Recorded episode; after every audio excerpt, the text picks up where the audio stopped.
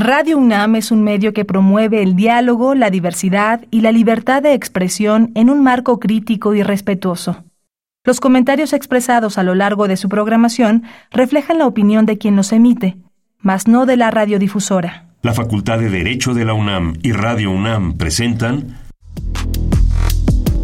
Toda sociedad requiere para su funcionamiento regirse por valores, principios, normas e instituciones.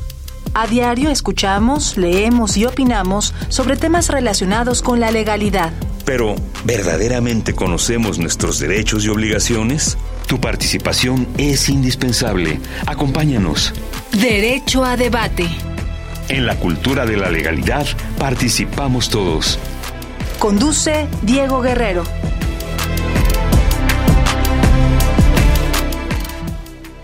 Hola, ¿qué tal? Muy buenas tardes. Bienvenidas, bienvenidos a Derecho a Debate. En la cultura de la legalidad participamos todas y todos.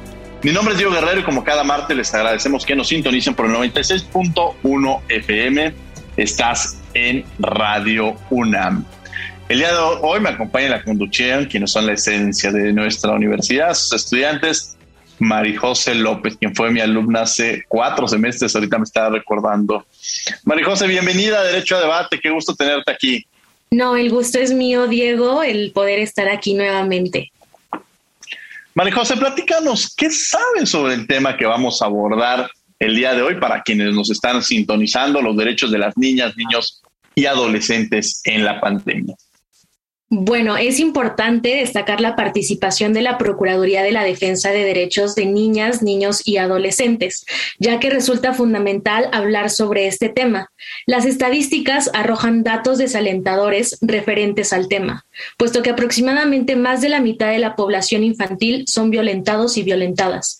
Aunado a ello, deberemos de visibilizar cómo la pandemia por COVID-19 ha dejado en un sitio demasiado desolador a estos niños, niñas y adolescentes, teniendo como resultado que vivan bajo el techo de su agresor o agresora, la necesidad de salir a trabajar para llevar un sustento a casa o aún peor que las circunstancias los llevaron a terminar en situación de calle aunado a lo anterior. Despejaremos algunas dudas sobre la importancia de visibilizar los pros y contras del regreso a clases presenciales y la necesidad de crear específicamente una declaración para llegar a nombrar a estos como derechos de las niñas, niños y adolescentes. Daremos respuesta a estos y más cuestionamientos aquí en Derecho a Debate. Bien, pues bueno, vamos a escuchar las voces universitarias que sabe que conoce nuestra comunidad. Sobre el tema que vamos a abordar el día de hoy, que regresamos aquí a los micrófonos de Radio UNAM, estás en 96.1 FM, no te vayas. Las voces universitarias.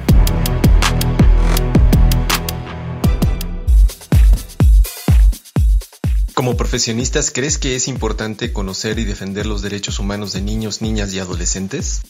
Yo sí creo que como profesionistas debemos conocer más sobre nuestra defensa eh, en cuanto a nuestros derechos humanos, porque muchas veces se pueden presentar conflictos o problemáticas de las que ni siquiera sabemos nuestros derechos ni nuestras obligaciones para estar pues en una situación un poco menos complicada que a veces se nos pone o puede que se nos pongan.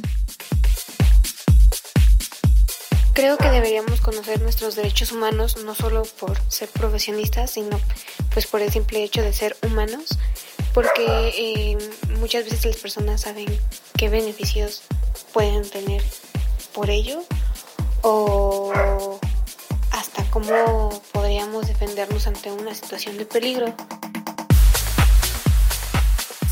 Creo que como profesionistas debemos conocer nuestros derechos humanos y nuestros derechos en general, ya que eh, en el ámbito laboral hay muchos abusos, ya sea en cuanto a género o en cuanto a discriminación por cosas bastante tontas.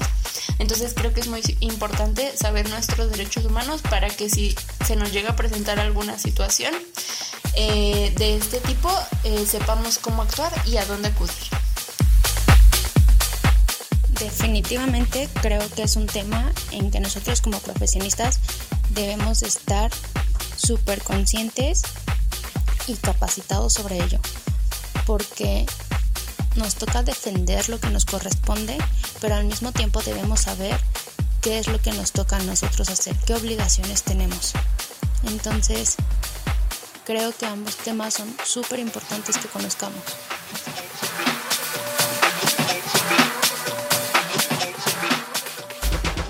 Síguenos en Instagram, Facebook y Twitter como Derecho a Debate. Bien, estas fueron las voces universitarias, lo que sabe, lo que conoce nuestra comunidad sobre el tema que vamos a abordar el día de hoy para quienes están sintonizando, los derechos de las niñas, niños y adolescentes en la pandemia. Acompaña la conducción María José López. María José, ¿quiénes son nuestros invitados? El día de hoy nos acompaña la maestra Lourdes Sariñán, quien es titular de la Clínica Jurídica del Programa Universitario de Derechos Humanos de la UNAM. Buenas tardes, maestra. Hola, ¿cómo están todas, todos? Diego, qué gusto, Oliver, Marijose, a todas las personas que nos escuchan, un abrazo afectuoso. Qué maravilla tenerte aquí, mi querida Lulú, en este tu programa y además que ahora que estés en esta responsabilidad tan enorme como y maravillosa que después nos platicará sobre la clínica jurídica del programa universitario de Derechos Humanos de la UNAM. Bienvenida. Gracias, Diego, por la invitación. También nos acompaña el maestro Oliver Castañeda Correa, quien es Procurador Federal de Protección de Niños, Niñas y Adolescentes. Buenas tardes, maestro. Hola, muy buenas tardes a, todas, a todos. Muchísimas gracias, María José, por la presentación. Diego, encantado. Lourdes, pues es un placer compartir con ustedes este espacio en un tema que pues, nos ocupa el día de hoy y pues agradecido por poder hablar con ustedes. Al contrario, la verdad es que nuestros, los agradecimos somos nosotros de poder tener aquí para platicar de este tema tan interesante y además que podamos llegar a nuestra comunidad, a quienes nos están escuchando quizás desde sus hogares o en su automóvil, en este tema que es uno de los elementos más una de las comunidades más sensibles y de las que tienen mayor importancia dentro de nuestra sociedad, como son las niñas, niños y adolescentes. Eh, me gustaría empezar eh, hablando, Lourdes, ahorita que los presentaban, que me platiquen un poco sobre esta función que tienen, que, es, platíquenos esta clínica jurídica del programa universitario de derechos humanos antes de entrar ya a, la materia. Gracias, Diego. Mira, eh, muy como preámbulo, solamente. La clínica jurídica es un espacio dentro del programa universitario de derechos humanos donde las chicas y chicos de la comunidad UNAM realizan estancias, bien sea trabajo, eh, servicio social, bien sea voluntariado, bien sea prácticas profesionales con la modalidad de titulación inclusive. Y el plus es que el espacio es teórico práctico con todo el bagaje teórico que ya tienen en sus respectivas disciplinas, llevamos casos, casos reales y multidisciplinarios. Es decir, están estudiantes de la carrera de Derecho, de Psicología, de Trabajo Social, de Antropología, eh, de Comunicación, etcétera. Entonces, es un espacio eh, para que los chicos eh, tengan un antes de un trabajo este, como tal, pero bajo los esquemas de reflexión y lo más importante, bajo parámetros muy importantes que son perspectiva de derechos humanos, perspectiva de género, perspectiva de igualdad y no discriminación. Y en ese sentido, eh, tenemos eh, dos programas, uno que es el de casos, propiamente de acompañamiento de casos y asesorías, y uno que implementamos a partir de la pandemia por las necesidades que hemos eh, observado que hay precisamente a partir de los derechos de niñas, niños y adolescentes y su vulneración, un programa que es colección de apapachos, que es el término acotado, pero en realidad el término, eh, el nombre completo es Intervención Psicoeducativa para la Recuperación Psicosocial de Niñas, Niños y Adolescentes afectados por la pandemia. Y bueno, pues ahí ya te platicaré que ya se sumaron 23 entidades federativas a partir de los CIPINAS y del CIPINA Nacional como enlaces y como aliados para la implementación de este programa. Interesantísimo y voy con la misma eh, Pregunta para el maestro Oliver Castañeda Correa sobre esta Procuraduría Federal de Protección de Niñas, Niños y Adolescentes. ¿Qué es esto, mi querido Oliver? Muchas gracias, Diego. Eh, muy interesante lo que plantea Lourdes, porque además también seguramente nosotros tendremos que ver eventualmente algo con eso. Trataré de resumirlo porque aquí me podría acabar todo el tiempo de la entrevista en señalar esto, pero es muy importante comentar que estas procuradurías de protección, porque no solo hay una federal, sino hay estatales en cada entidad federativa y también hay municipales. Alrededor, eh, tenemos conocimiento de que hay alrededor de poco más de 800 procuradurías municipales, lo que quiere decir que vamos avanzando de las 2.500 aproximadamente que hay municipios, pues vamos avanzando con el tema de las procuradurías municipales. Pero lo importante aquí es saber que estas procuradurías eh, se crearon a partir de la creación de la Ley General de Derechos de Niñas, Niños y Adolescentes de 2014 son recientes, con este enfoque eh, innovador, eh, distinto, muy diferente a lo que conocíamos antes con las Procuradurías de la Defensa del Menor. Porque además este enfoque de derechos no va solamente derivado de la reforma de 2011 en materia de derechos humanos, sino que también va en términos de concebir a niñas, niños y adolescentes como sujetos de derecho y no como objetos de tutela. Eso es muy importante porque en términos de pues eh, lo que nosotros podemos adquirir como moda, como el ahora ya medio mundo habla de que las niñas, niños y adolescentes son sujetos de derechos, realmente qué, qué implica eso? Bueno, implica toda una transformación que hoy vemos en día de la forma en cómo las instituciones y los diferentes sectores público, social y privado conciben a niñas, niños adolescentes, como la, eh, estos actores que tienen la posibilidad de ejercer sus derechos incluso sin la necesidad de la representación de sus padres o de tutores, porque para eso están estas instituciones que se crearon como procuradurías de protección, aún en contra de la voluntad de los padres, que pueden ser incluso los principales agresores. Eh, están estas procuradurías que deben intervenir en diferentes ámbitos de la, de la vida y con el principal eh, objetivo de procurar el ejercicio de los derechos que están consignados en nuestras normas nacionales e internacionales y sobre todo también de otros principios sustanciales, que yo nada más señalaría dos en este, en este momento. El principio es el, el, interés superior de la niñez y la adolescencia, como le decimos en México. Y el otro es el principio de la participación, el que las niñas, niños y adolescentes logren involucrarse en la toma de decisiones sobre los aspectos más relevantes de su vida. Y, pues bueno, las procuradurías tienen muchas funciones, pero van enfocadas prácticamente en estos temas. Muchas gracias, Oliver. Bueno, le cedo el micrófono a María José López para que eh, participe en esta conversación que tenemos. Desde luego, cada uno con la sana distancia en nuestros respectivos espacios. Está, estamos haciendo este programa a través de las modalidades y tecnologías como es Zoom. Entonces, este, pero igual acercándonos a sus hogares para que estemos informados. María José López. Sí, gracias. Regresando un poco al tema de la clínica jurídica y como muchas veces como alumnos nos surgen este tipo de dudas, es de qué manera podemos nosotros aplicar para ser eh, voluntarios o participar dentro de la clínica jurídica. Gracias, Marijose. Mira, cada semestre eh, se publica una convocatoria y recién acaba de concluir el proceso de selección tenemos 25 chicas y chicos para seguimiento de los casos y 30 para este programa de colección de apapachos. Ahorita las actividades son a distancia, pero lo importante de esto es que para el proceso de selección presentan un ensayo en un tema determinado y hay una entrevista. Y a partir de ahí se seleccionan a las chicas y a los chicos Después de eso, justo acabamos de pasar ese proceso, viene una semana de inducción que imparte tu servidora y en el caso, y los coordinadores, desde luego, de psicología y de derecho. Y en el caso del programa de apapachos, les platico un poquito brevemente que es a partir de un convenio con Child Fund México, que es eh, un organismo con presencia en México y con bastante prestigio en los derechos de las niñas, niños y adolescentes. Y ahí la inducción y la capacitación que dura una semana eh, está a cargo de tu servidora también y de Child Fund México.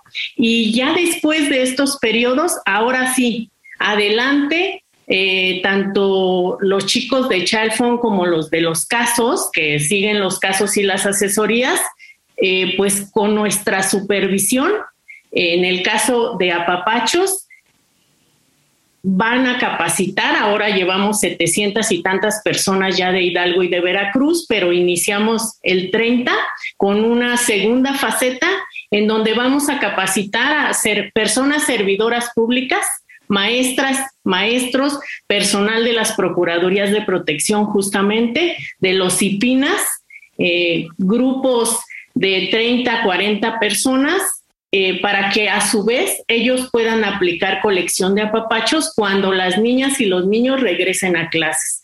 Es un programa de reconexión con los entornos escolares. Gracias, Muchas Adelante, María José, para que sigamos con esta entrevista.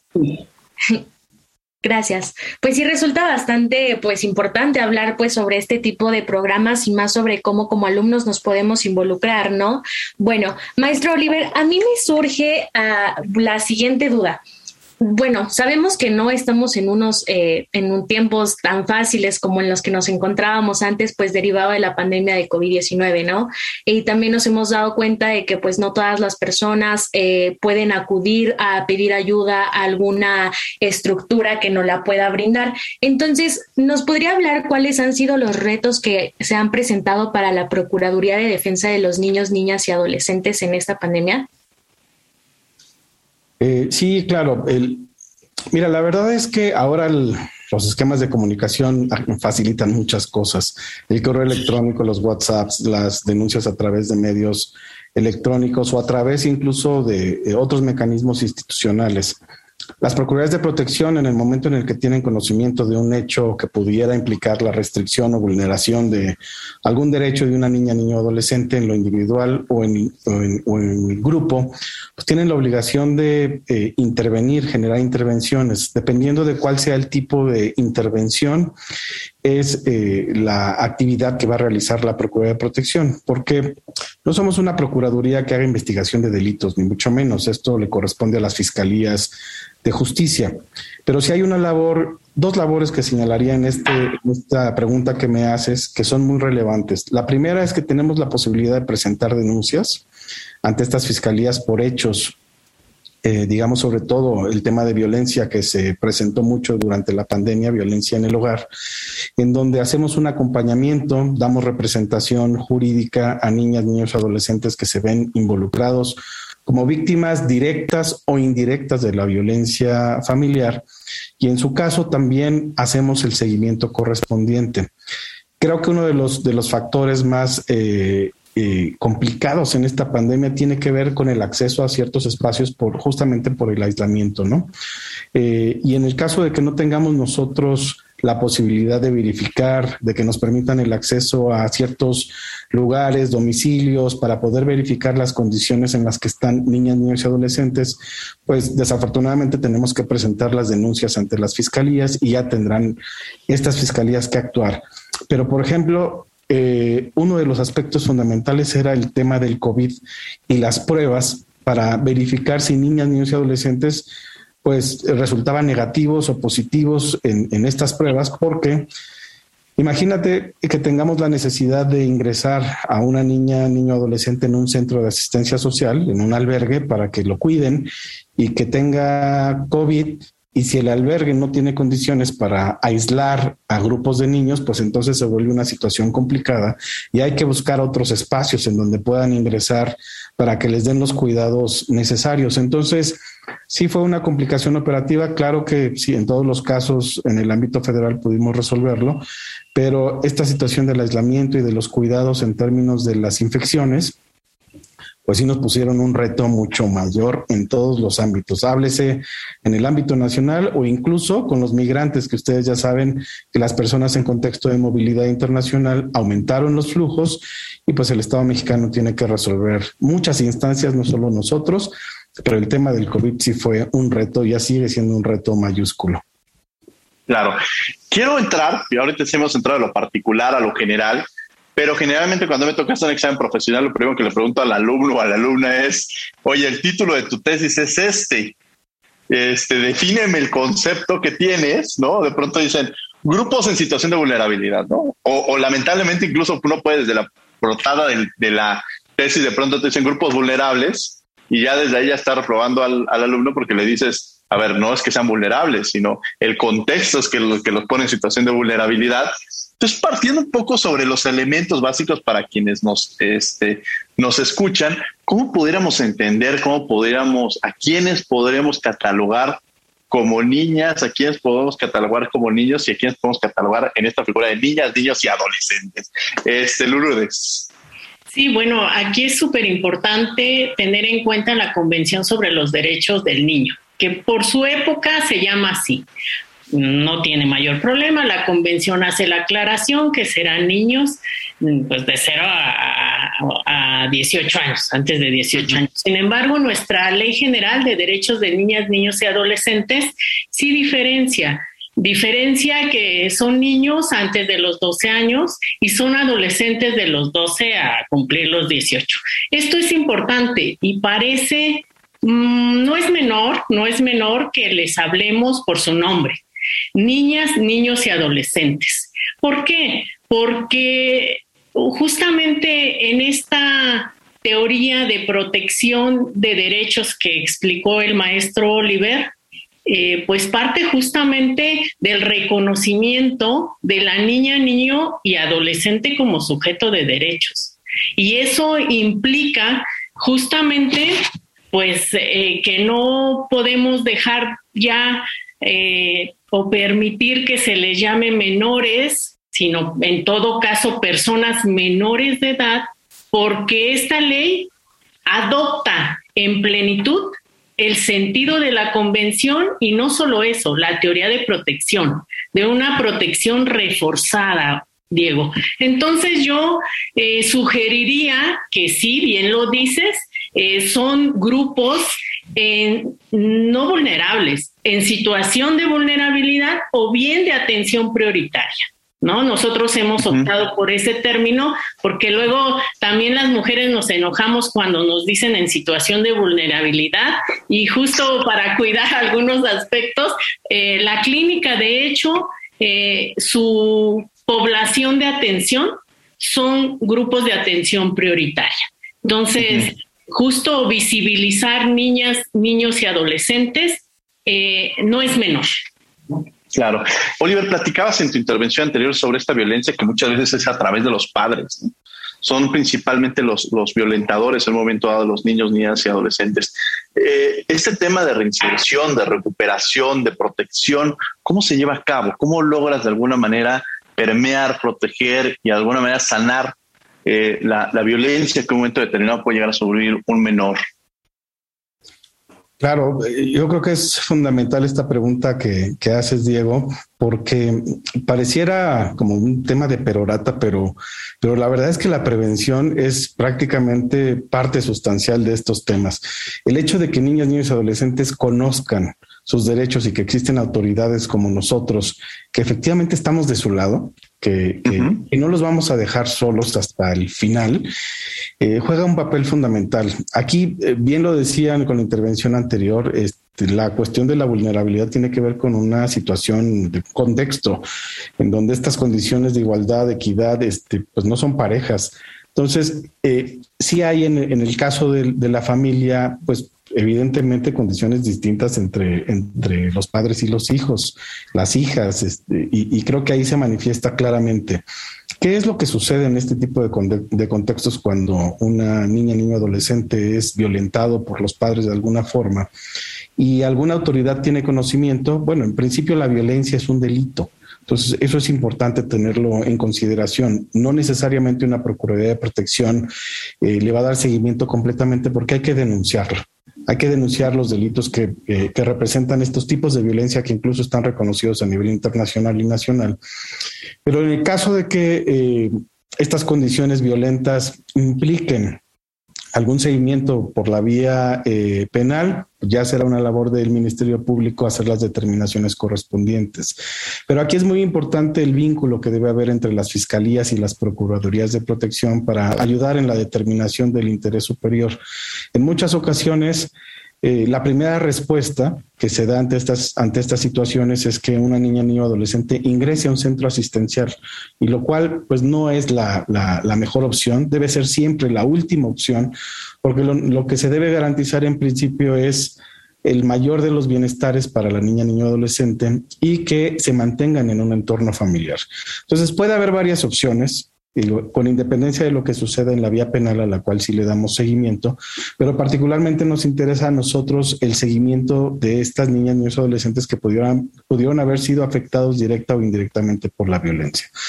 Se hacen en principio reunificaciones familiares, pueden ser eh, con la familia eh, de origen, si eso es posible, si hay hermanos mayores, por ejemplo, que los puedan eh, acoger, con familia extensa o ampliada, que pueden ser tíos, abuelos, etcétera, o incluso con, en su caso, también con otro tipo de medidas con apoyo comunitario, en donde haya un reconocimiento por parte de alguna persona que pudiera tener esta posibilidad de dar este apoyo en acogimiento a una niña, niño, adolescente, todo a través de una medida de protección de las Procuradurías de Protección.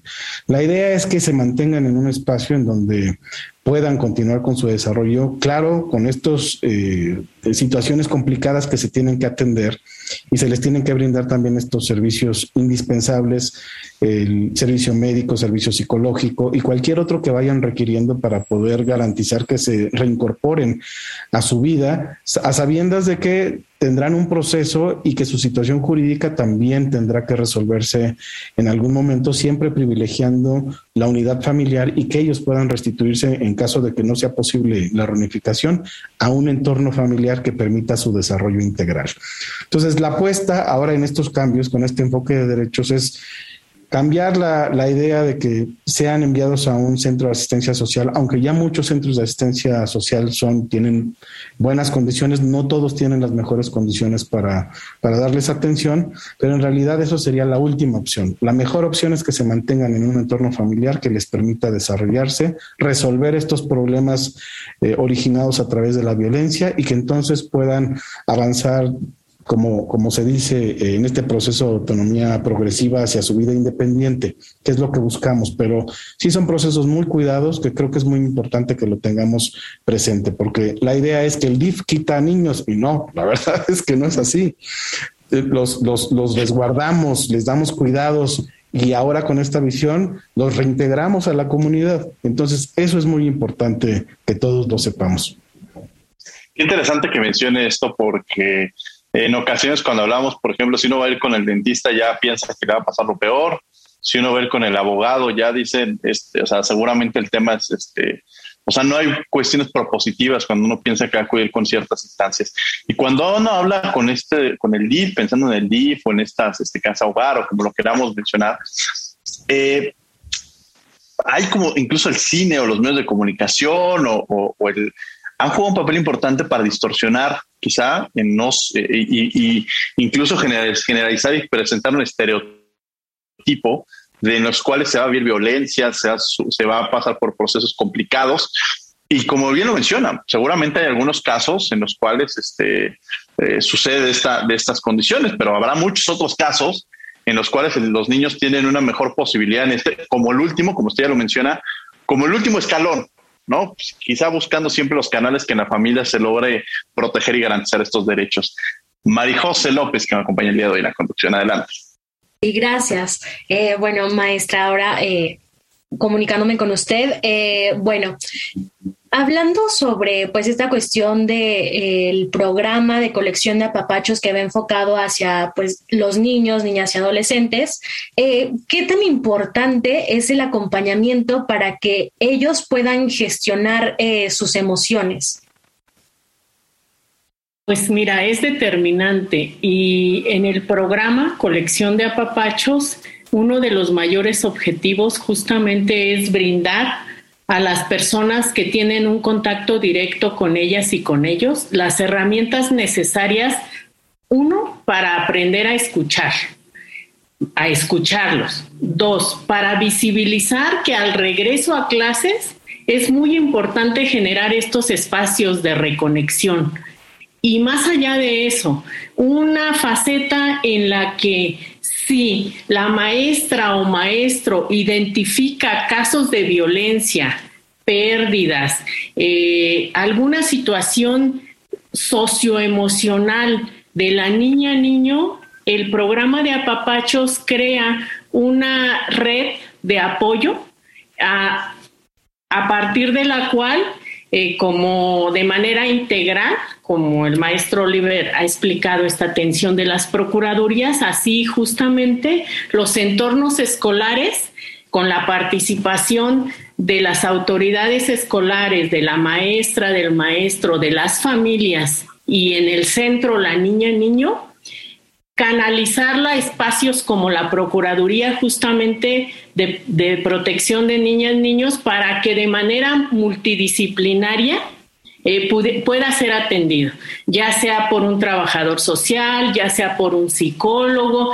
Nosotros hemos insistido mucho con los CIPINAS, que es con quien hemos hecho los convenios de colaboración para la implementación de apapachos y con la SEP, que es indispensable que en los grupos de capacitación en cascada justamente esté la Procuraduría, ya sea estatal o municipal, porque desafortunadamente los propios abogados eh, a veces confundimos la Procuraduría de Protección de Niñas y Niños con las Procuradurías de Justicia o las Fiscalías. Y efectivamente...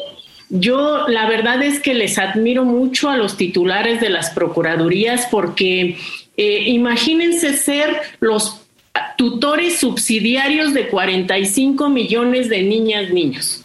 O sea, no es fácil. Y además, bueno, pues visibilizar realmente que este programa Apapachos tiene ejes centrales como son justamente la prevención, la atención y la restitución de derechos, que son tres eh, funciones importantísimas a partir de uno, llegas al entorno escolar, hay una reconexión, involucras a las madres, a los padres, eh, con un manual de operación que incluso está ya en la página del programa, del programa universitario. Y ahí lo pueden consultar porque sería imposible llegar a todas y todos los maestros, pero ahí hay material ya que se puede consultar y en ese manual de implementación de apapachos, justamente eh, la valía es que está diferenciado, es decir, tiene eh, un enfoque diferencial que es edades de niñas, niños. Edades a los tres años, a los seis años y así sucesivamente. Y las actividades para los maestros y las maestras son diferentes y son a partir del juego. Entonces, tiene esta faceta de cómo yo le doy herramientas a las personas que tratan diario con niñas, niños y al regreso a, los entornos escolares, pero también si identifico una situación de violencia, pues entonces sé a dónde canalizarlo, justamente. Y además nosotros hemos pedido a las y los estudiantes que son quienes capacitan a este primer núcleo que después va a capacitar o a transmitir en, cascada eh, sus herramientas de, atención, pues que si encuentran una situación planteada por una maestra o maestro que sí se ha dado de una situación de violencia, lo canalicen a la clínica ya para el equipo de atención de casos o asesorías y con mucho gusto ahí podemos ya hacer eh, una atención más particularizada del caso concreto. Y no saben de veras cómo nos hemos encontrado con experiencias de maestros y maestras que nos dicen, oye, eh, yo eh, puedo recibir esta comunicación, y, pero ¿qué hago? ¿Hasta dónde puedo participar? ¿Hasta dónde está mi obligación? Y a veces sí se desconoce la existencia de la Procuraduría de Protección de Niñas y Niños. Yo quiero hacer eso aprovechando el comentario de la maestra Lourdes para hacer ese reconocimiento a la labor que realiza este Oliver Castañeda, porque yo creo que se requieren ciertas cualidades para poder estar al frente de una institución como ella, mucha sensibilidad este, y una enorme responsabilidad porque cuando hablamos de los niños, hay una frase que decía siempre son el futuro de México, no son nuestro presente. Y como cuidemos ese presente, más bien vamos a tener un futuro más seguro y un futuro mejor como sociedad. Eh, vivimos una pandemia ahorita terrible que me lleva un poco a pensar en las grandes dificultades que seguramente se están presentando. Oliver ya lo ya se ha mencionado un poco sobre esto. Yo tengo un hijo de cuatro años, por ejemplo, a quien le mando un abrazo enorme, Emilio, y eh, de pronto uno empieza con esta preocupación de que, pues antes uno decía aprende a compartir o cuando iba al parque, y ahorita los hemos un poco metido en una burbuja en la cual ya no es este de que quiero jugar con estos niños que no conocemos, que antes era como lo más natural en el parque que se relacionaran, eh, se vuelven pequeños adultos, porque ahora su convivencia ya no es tanto con niños, sino su comportamiento se vuelve como, como adultos. Me parece que un mensaje para, para los padres que nos están escuchando es importante. Eh, un mensaje de, de, cuidado, un mensaje de, eh, esperanza. y, un y también me gustaría que nos contaras, además de esto, Oliver, cuáles son los nuevos retos a los cuales antes existían nuevos retos en la Procuraduría, quizá no se han ampliado, pero cuáles son también estos nuevos retos que están existiendo, ¿no? Sí, mira, yo creo que eh, es muy importante esto que acabas de señalar porque conecta mucho con lo que Lourdes ya nos decía. Y sí, este es un proceso en el que estamos involucrados todos como sociedad. La obligación de proteger a niñas, niños y adolescentes es de toda la sociedad, no es exclusiva de una institución, sino de todo el sector público, privado, académico, etcétera. Habrá quienes tenemos responsabilidades específicas en este trabajo y ni siquiera que este, son exclusivas de un sistema, del sistema integral de protección, porque va muchísimo más allá de lo que se ha construido institucionalmente. el reto mayor es eh, como en todos los casos, esto es un proceso de transformación cultural. Es, ya lo decía Lourdes también, como cuando hablamos de, ahora de, igualdad sustantiva, pero en su momento de igualdad de género o de perspectiva de género, y a veces ni siquiera sabíamos a qué se refería la perspectiva de género, lo hablábamos como si fuera algo este, pues que, no, se ve ni se siente, pero en realidad son métodos de, de análisis, ¿no? Entonces, igual cuando hablamos de perspectiva de niñez, eh, nos enfrentamos a una situación similar y sobre todo esta frase que no es trillada, pero que cada vez está más en, boca de, todos, que es el, el adultocentrismo. Este, es decir, ¿con qué mirada estamos nosotros viendo a las niñas, niños y adolescentes? Cuando siempre estamos pensando en función de lo que nosotros vemos como adultos, ¿no? Y, no pensamos, sobre todo en esta situación de la pandemia, en, sus necesidades y en cómo ellos lo viven y qué tanto les afecta, porque esto que decía María José, también de la parte emocional, y, coincido y gracias por, por, el reconocimiento, creo que sí se requiere demasiada sensibilidad para lograr entender a niñas, niños y adolescentes desde esta perspectiva de sus decisiones, de cómo lo ven, de cómo lo sienten, de que nosotros escuchemos escuchemos lo que ellos tienen que decir y lo que quieren.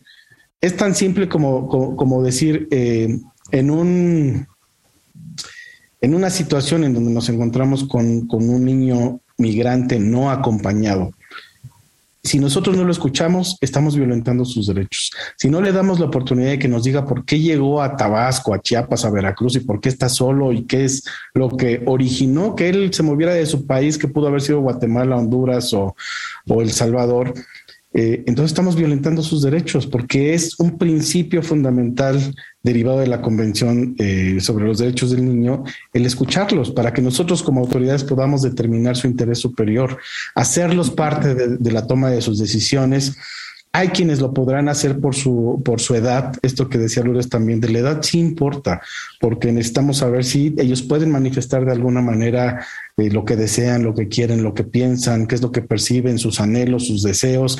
Y ahí es en donde tenemos que abrirnos un poquito como sociedad y pensar que pues requieren lo mismo y quizás mucho más de lo que muchos ya este, requerimos hoy en día, porque somos parte de su proceso pues, de crecimiento y de desarrollo integral. Esta frase del desarrollo integral no es fortuita, sí es integral, tiene que ser muy completo para pleno, para que puedan llevarlo a cabo.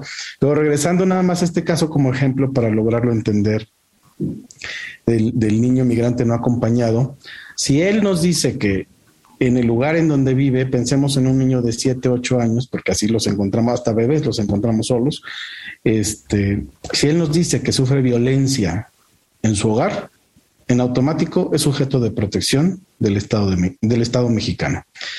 Si por alguna circunstancia nos dice, porque también tenemos esos casos en donde se lanzaron a la aventura y quisieron ver de qué se trataba el caminar con la gente y llegar a otro país. En algunos casos nos dicen que quieren regresar, que vivieron la aventura, un poco más adolescentes, vivieron la aventura porque querían subirse a un avión y sabían que la deportación era en avión. En su momento, cuando se hablaba de deportación, pues entonces encontramos estas circunstancias. Entonces sabemos que no corren un riesgo en su país realmente y lo que hacemos es determinar el retorno asistido para que regresen con su familia porque lo importante es que estén con su familia, que tengan esa oportunidad, que se puedan desarrollar.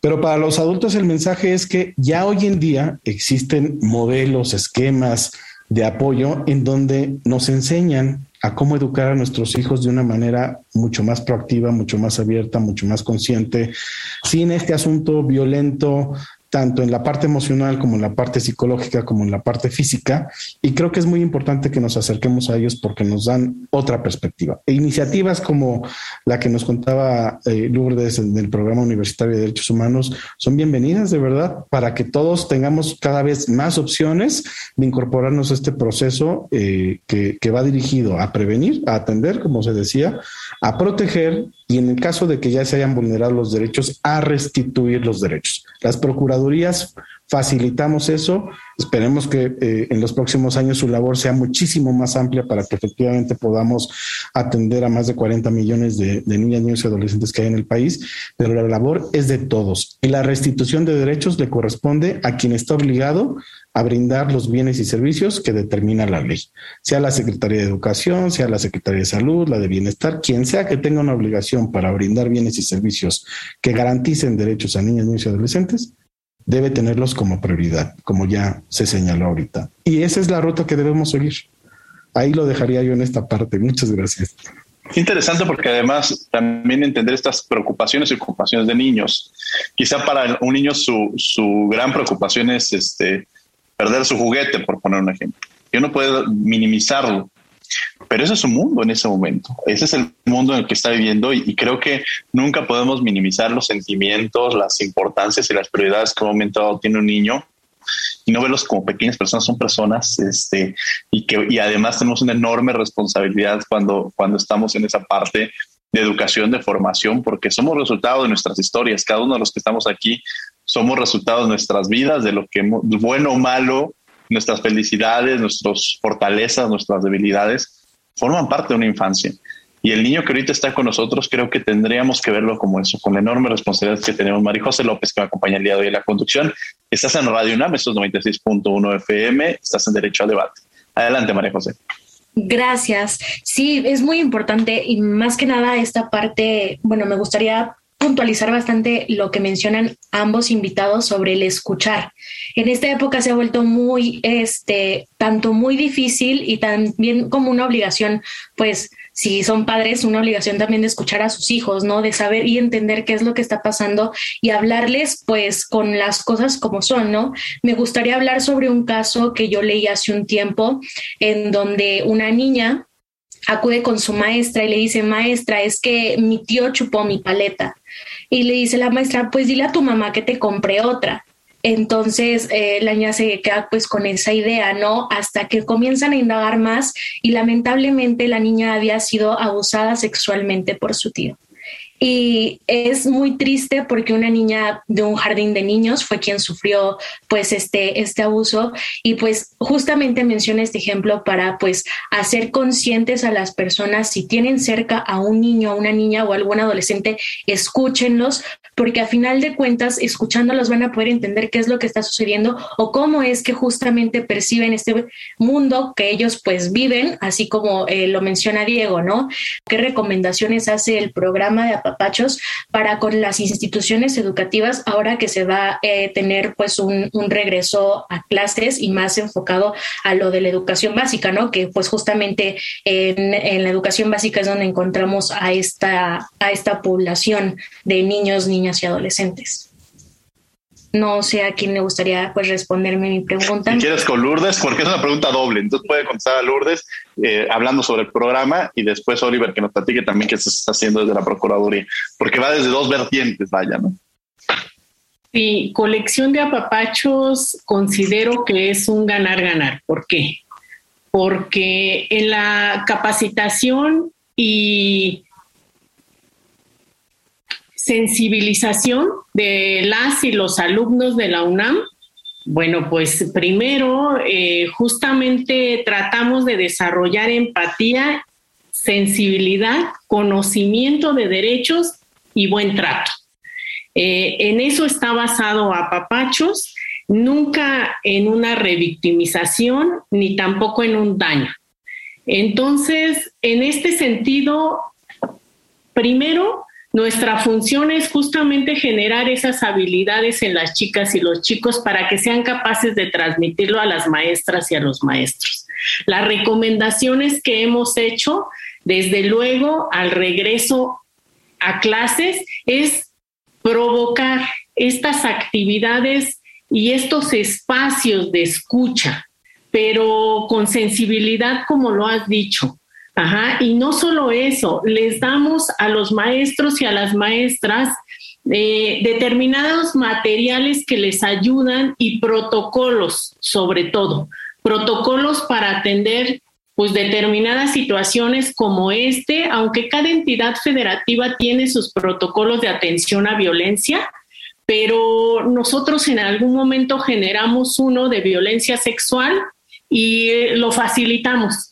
A partir justamente de ejes centrales como son el interés superior, la autonomía progresiva y esta parte de eh, es, es, sorprendente, pero a veces una técnica incluso para escuchar a niñas, niños, es justamente bajarse. Eh, algo tan simple como esto, pero lo mencionaba Diego. Eh, a veces las maestras, los maestros los entendemos en su ir y venir y en su ajetreo, en su estrés, en la gran carga administrativa que a veces tienen, pues evidentemente eh, lo que menos quisieran tal vez es enterarse de cuestiones tan graves como esta que mencionaste. Pero nuestra recomendación es eh, la escucha otra vez, eh, colocarse incluso a la altura de la niña, niño, y jamás hacer una expresión que demerite lo que estás escuchando o que juzgue o prejuzgue o una expresión como eso es una cuestión dentro de tu familia que se tiene que resolver al interior de tu familia. Jamás. Y después de eso, sin revictimizar, desde luego, hacerlo del conocimiento inmediatamente de las autoridades educativas. Si esto no es, eh, no se encuentra una reacción, pues evidentemente están las comisiones de derechos humanos está la Comisión Nacional de los Derechos Humanos y están las Procuradurías. Estás en Derecho a Debate, vamos a un corte y regresamos. Descubriendo tus derechos. Derecho a un trabajo digno. Toda persona tiene derecho al trabajo digno y socialmente útil. Al efecto, se promoverá la creación de empleos y la organización social de trabajo conforme a la ley el derecho al trabajo es fundamental y esencial para la realización de otros derechos humanos y constituye una parte inseparable e inherente de la dignidad humana. Toda persona tiene derecho a trabajar para poder vivir con dignidad. Escuchas Derecho a Debate. La última y nos vamos. Estos fueron Descubriendo tus Derechos. Estamos de regreso en Radio NAM 96.1 FM en la última y nos vamos. Y bueno, hablando sobre este tema eh, tan relevante que es precisamente los derechos de las niñas, niños y adolescentes. Y en esta última y nos vamos, empezaríamos con la maestra Lourdes Sarillán Martínez. Adelante, maestra.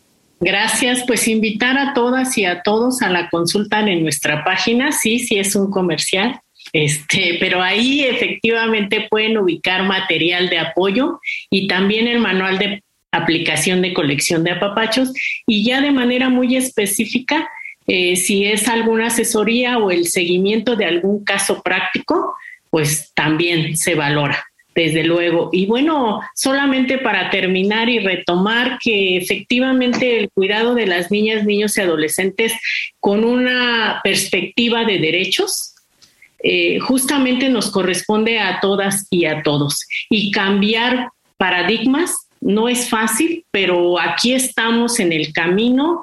Eh, llevar a una práctica de crianza positiva es todo un reto y el reconocimiento del interés superior en cada una de las acciones que realicemos y bajo la autonomía progresiva de las niñas, niños y adolescentes, pues nos corresponde a todas y a todos y a los estudiantes de derecho, pues ahí hay un espacio para que puedan conocer los derechos de niñas, niños y adolescentes en un programa que es de casa. Muchas gracias. Muchas gracias, Lourdes. Mi querido Oliver Castañeda, la última y nos vamos. Muchas gracias, Diego, eh, por este espacio. Eh, Lourdes, Marijose, creo que ha sido muy rico. Y yo quisiera cerrar con tres reflexiones muy rápidas. Eh, una retomando algo que tú señalaste, porque además en algún momento de mi vida fui director general del Instituto de la Juventud en la Ciudad de México y esa frase era muy, muy particular no éramos el futuro los jóvenes, éramos el presente, como todos. Y tú lo acabas de decir en el caso de las niñas, niños y adolescentes, son el presente. Pero además sí es muy importante que como sociedad le apostemos a las niñas, niños y adolescentes, porque ellos son los que van a hacer el verdadero cambio. Nosotros lo promovemos, pero ellos lo van a representar, lo van a vivir, van a estar ahí. Y a todos, a todos nos conviene en muchos sentidos apostarle a las niñas, niños y adolescentes a su autonomía progresiva, a su independencia, a su fortaleza. Creo que ahí está buena parte de la respuesta y, la sociedad en general debemos estar con ello. Creo que el conocimiento de todo este marco jurídico, la promoción, difusión de los derechos de niñas, niños y adolescentes, esta situación de que sean sujetos de derecho, es fundamental que lo conozcamos todas y todos. Y cerraría nada más con un ejemplo que, aunque es una situación lamentable, creo que da muestra de que las instituciones debemos estar para esto. Y es el caso de un adolescente que desafortunadamente tuvo que denunciar a sus padres por violencia y que encontró un espacio de apoyo en el, en el DIV nacional, en donde incluso eh, tuvo que ingresar a un centro asistencial porque no quería regresar con ninguno de sus familiares ni ninguna otra eh, eh, persona cercana. Y se hizo un trabajo muy cercano con los equipos multidisciplinarios de, la Procuraduría de Protección, se les sensibilizó, se hicieron entrevistas con los, con los padres, con los tíos, con los abuelos, se fue con los padrinos, regresó, después se fue con los abuelos y estamos todavía en seguimiento del caso porque ella necesita respaldo institucional, sentirse apoyada, sentirse, segura porque en su espacio familiar y comunitario no se sentía segura. Entonces, esa es la labor de las instituciones. Ahí está el interés superior de la niñez. Ahí está los niños como prioridad y sobre todo, sobre todo escucharla a ella, una adolescente, toda la fortaleza para venir y hacerse apoyar por parte de las instituciones. Muchas gracias. Al contrario, Marijose López, con algo con lo que quiera cerrar, ya nos queda unos segundos. Gracias. Pues si bien es bastante importante y, agradezco también la presencia pues de nuestros invitados porque ahora quien no lo sabía, sí existe una procuraduría para los niños, niñas y adolescentes a donde pues si hay algún niño, niña o adolescente escuchando el programa, si lo necesitan pueden acudir a ella y también hay un programa universitario para que nosotros como estudiantes nos involucremos hacia las necesidades que hoy en día presenta la sociedad. Y nuevamente vuelvo a recalcar esto de escuchar, escuchar a los niños, dejarlos hablar pero sobre todo escucharlos y entender qué es lo que nos están tratando de decir. Si tienen a un niño, a una niña o a un adolescente en casa, escúchenlos y sobre todo en la situación en la que nos encontramos el día de hoy, no los dejen solos. Es bastante importante comprender y entender las diversas eh, situaciones con las que uno como joven puede estar lidiando hoy en día. Gracias. María muchas gracias. Y bueno, yo les agradezco mucho, muchas gracias, este, Lourdes, por haber estado con nosotros. Muchas gracias, Oliver. Gracias. Gracias, María José. Desde luego los invitamos a que todos los miércoles estamos en Canal 22, el Canal Cultural de México, a las siete y media de la mañana y a las cinco de la tarde en Cultura del Derecho, un programa, un espacio en el cual reflexionamos sobre el derecho, platicando sobre literatura, música, pintura, eh, cine y series de televisión. Entonces los esperamos todos los miércoles en Cultura al Derecho. Agradecemos a la Facultad de Derecho y a Radio UNAM. En los coordinación Fernanda Sánchez, redacción y voz de las notas Ana Salazar, asistencia María Carmen Granados, Elías Hurtado y Edgar Cabrera. Comunicación y difusión Sebastián Cruz, controles técnicos y producción Paco Ángeles. No olviden que nos escuchamos de ley todos los martes y esto fue Derecho a Debate. Por hoy concluye la discusión, pero no se pierdan el próximo tema en Derecho a Debate. En la cultura de la legalidad participamos todos.